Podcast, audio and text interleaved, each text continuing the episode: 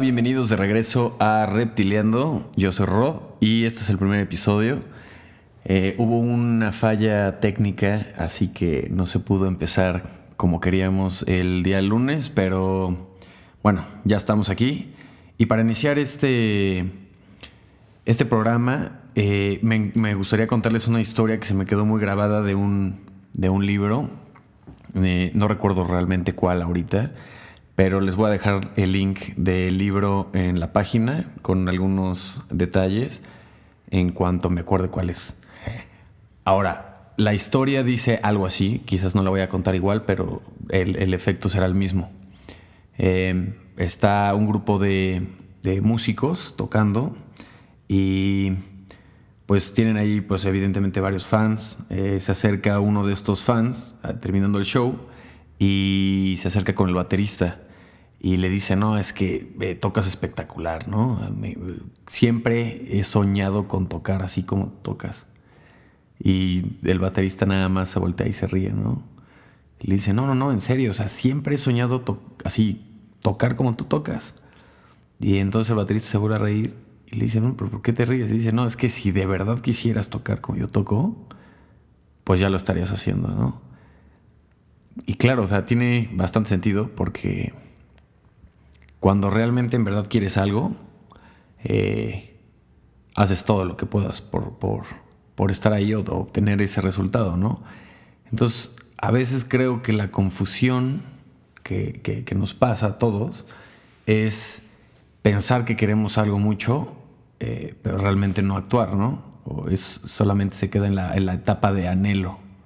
Y esto mucho es como pues anhelar hacer cosas que alguien de alguna forma llegó a hacer, pero sin pasar por todo ese proceso o el esfuerzo, que al final también es la etapa, pues es la etapa más, más increíble, ¿no? Que hay, o sea, es, la etapa de todo ese proceso para llegar, es, es, la parte difícil, es la parte la que te construye, la que te hace evolucionar y la que te da todas las herramientas para pues para los próximos retos, ¿no? Entonces, a veces, o sea, vemos así algún artista o algún deportista o algo y dices, no, me encantaría llegar a ser como él, pero esa persona pasó por un proceso en el que no estás quizás totalmente abierto, dispuesto o a arriesgar lo, que arriesgó esta persona, ¿no? Porque todo tiene, todo tiene un nivel de, de sacrificio, ¿no? Y bueno, pues sí, me dejó pensando bastante esa, esa pequeña historia y me dio risa, ¿no? Porque lo he pensado un millón de veces también. Eh, de ver a alguien talentoso o alguien que, hace lo que me encantaría hacer según yo, como ese anhelo, pero no, nunca le he puesto tanta dedicación o, esa, esa pieza, ¿no? O sea, de, tomar esa decisión y empezar a, construirlo, ¿no? Y pues bueno, eh, ahora para para continuar también, esto te deja mucho que decir porque en la actualidad pues hay tantas cosas que aprender, hay tantas cosas que, que, perfeccionar, que, nos la pasamos tratando de hacer muchísimas cosas, ¿no? igual pues de una forma dispersa o no, pierdes el sentido de, de concentrarte y hacer solo, a lo mejor una sola cosa bien, ¿no? Con esto recuerdo bien a un a un maestro de dibujo que nos, que nos platicaba de un libro que, a él le cambió, ¿no? Y tenía mucho sentido. Es un libro que se llama En solo 20 horas. Aprende lo que quieras, ¿no? Eh, es del autor Josh Kaufman. Eh, no he leído el libro, pero nos dio el tip de que si quisiéramos entender un poquito más eh, y de una manera más rápida, hay un video en TEDx que se llama aprende en solo 20 horas, ¿no? Lo mismo. Y en ese video te explica esta persona que pues realmente, digo, es algo bastante simple, ¿no? O sea, es hacer todos los días lo mismo durante un mes. Él le pone 20 horas, pero prácticamente es una hora o 40 minutos diarios haciendo algo. Y evidentemente en unos meses ya estaría haciendo una persona que ya tiene estabilidad o que ya podría contar con estabilidad. No a lo mejor un maestro, pero sí ya contando con estabilidad. Y la forma en la que nos la explicó este maestro de dibujo era muy claro, ¿no? Este, de repente dices, ah, hoy estoy, me siento inspirado, quiero empezar a, a, dibujar y quiero, tengo esta idea en mi cabeza y voy a crear esta obra de arte magnífica, ¿no? O, traes el concepto de algún artista que te gusta y quieres hacer algo similar, eh, o por lo menos empiezas, tienes algunas referencias, que esas referencias son de personas que ya llevan dibujando mucho tiempo. Entonces tienen pues esta habilidad pues más eh, desarrollada. Entonces lo que pasa es que empiezas y cuando ves el resultado y te das cuenta que no es el que estabas buscando, o por lo menos no se parece a lo que tenías en tu cabeza, te empiezas a frustrar, ¿no? Entonces algo que me gustó que nos decía este cuate era que, eh, que empezaras desde lo más básico. Entonces regresas a las raíces del dibujo y empiezas a hacer sketch, ¿no? Puro sketch y puro boceto de, de, figura del cuerpo humano, en lo que alcances en un minuto, en tres segundos, en 20 segundos, solo para soltar la mano. Y así empezar a trabajar de una forma eh, contraria, ¿no? De lo que estamos, o sea, en vez de irte a lo último o a lo por lo menos así algo muy avanzado y, bastante realista, te vas a las partes que son más abstractas, pero empiezas a entender muchas cosas.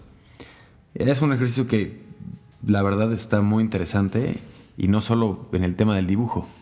Y aparte, no, no solo para el dibujo, sino para muchísimas otras cosas más, ¿no? Eh, a pesar de eso, también pues el, tiempo de ahora es estar distraído, ¿no? en muchísimas otras cosas. Y, eso también hace que, en vez de concentrarnos en, algún tema o en específico, pues estemos buscando bastantes variables para encontrar lo, pues lo que queramos desarrollar, ¿no? Entonces, creo que esto de pausarse y dejar de tener esa prisa interna o dejar de tener esta prisa, ayuda muchísimo el no buscar el resultado, en, tan, tan instantáneo, ¿no? Que estamos buscando este resultado instantáneo de que ya tiene que estar mañana.